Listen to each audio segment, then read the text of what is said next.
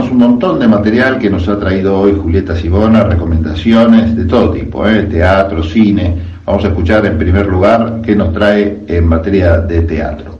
Hola Pablo y equipo, ¿cómo andan por allá? Bueno, hace mucho que no hablamos y se imaginarán todo lo que tengo para contarles. Hay mucho para recomendar en teatro, en cine, en plataformas, pero bueno, elegí un par de cositas como para focalizarnos y una de ellas es la obra de teatro 600 caballos de fuerza. Esta obra está escrita por Paola Traxuk y dirigida por Monina Bonelli, una directora interesantísima, hermosísima en todo lo que hace, eh, que tiene una amplia trayectoria dentro del ámbito teatral.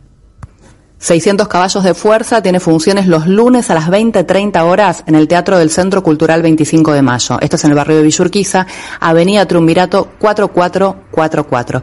Así que para los valientes, para los que se animen a apropiarse de la ciudad cuando está vacía, ¿De qué se trata? Es la historia de dos hermanas camioneras que recurren las rutas de la triple frontera guiadas por el fantasma de su padre, también camionero. En estas vueltas, en estas rutas, van a robar una obra de arte, sin saber del todo lo que tienen encima, eh, pero que este robo también va a estar impulsado por un acto de venganza. No te cuento más nada de la, del argumento, así también un poco lo van descubriendo a medida que va sucediendo la obra, porque tiene mucho de sorpresa, pero lo que sí te cuento es que es una especie de road theater, sería como una especie de road movie, pero adaptada al lenguaje teatral.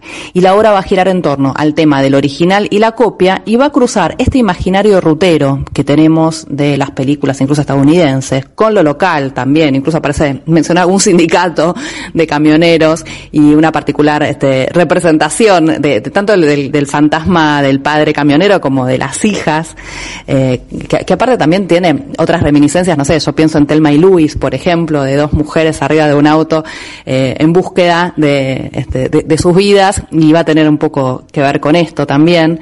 Y bueno, todo esto mezclado, por supuesto, con la representación teatral muy interesante la puesta en escena, ¿sí? Por un lado juega con ciertos elementos de lo que era el teatro mm, off o alternativo independiente de los años 80 y 90, yo creo con el tema de los vestuarios, la iluminación, el espacio también.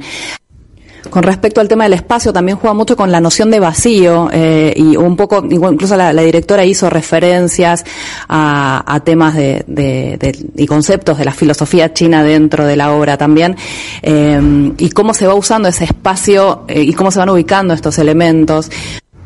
Muy poderosas las actuaciones. Todas, todas. Primero que la obra también tiene puesto mucho trabajo en el tema del relato, ¿no? En lo que se va contando, en estos pequeños elementos que aparecen en escena y el relato en sí y cómo uno va armando esta historia, a tal punto que uno le da la sensación de haber estado y haber visto ese camino, esos personajes, esa historia realmente en la ruta. Eh, y las actuaciones acá son fundamentales, no solamente con el tema, cómo trabajan el tema del cuerpo, la voz y el relato dentro de la escena, sino también algo que no permite mentir, que es la mirada. Estamos muy cerca de los actores y, realmente es impactante el trabajo que hacen ellos. Actúan Ana Celentano, Ariel Pérez de María, Aldana Injan, Víctor Laura, Emiliano Figueredo y Gervasio Usac. Geniales todos. Realmente se las recomiendo. La obra se llama 600 caballos de fuerza. Para recordar las coordenadas está los lunes a las 20-30 horas en el teatro del Centro Cultural 25 de Mayo. Esto es Triunvirato 4444. Eh, realmente no se la pierdan, ¿no? Y sobre todo para los que estamos en la zona de Villurquiza, ese, ese, ese calorcito tan cerca, eh, vale la pena aprovecharlo. Si te parece, Pablo, antes de irnos, te tiro también unos tips para los más cinéfilos, ¿sí? Porque también seguimos teniendo muchos festivales, muchos eventos, aparte de los estrenos semanales que en algún momento los charlaremos mano a mano. Gracias, Julieta. Bueno, en un rato volvemos con otras recomendaciones. Si te parece, en un rato retomamos con cine. Ahora nosotros seguimos en tendencias. Tendencias. Conte de testamento, conte de tenaz, conte de totalitario, conte de trampa, conte de tranquilidad, conte de tapujo, conte de títere, conte de taquilla, conte de tesón, conte de tumba, conte de tosudo, conte de transmitir, conte de trampa, conte de trascendente, conte de tedio, conte de tempestad. Eh, conte de tilo, ¿sí? Sí. A continuación, en Tendencias escucharemos las reflexiones del argentino bonaerense Miguel Aldet. Ah, este, sí, ¿qué tal, qué tal mis amigos? ¿Cómo les va? ¿Qué dicen? ¿Cómo están ustedes? ¿Qué dice Galeano? ¿Cómo anda? ¿Cómo está esa hermosa audiencia de tendencia? Bueno, nada, este, mm, eh, yo quería comentarles, eh, ¿saben ustedes, saben ustedes por qué hay tanta gente cantando en, un manicomio? Porque cada loco con su tema.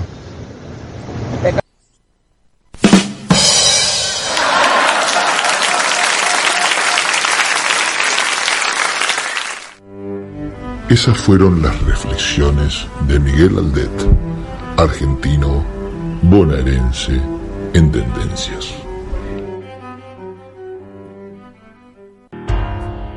Hello, it's me. I was wondering if after all these years you'd like to meet to go over everything. They say time's supposed to heal, yeah, but I ain't done my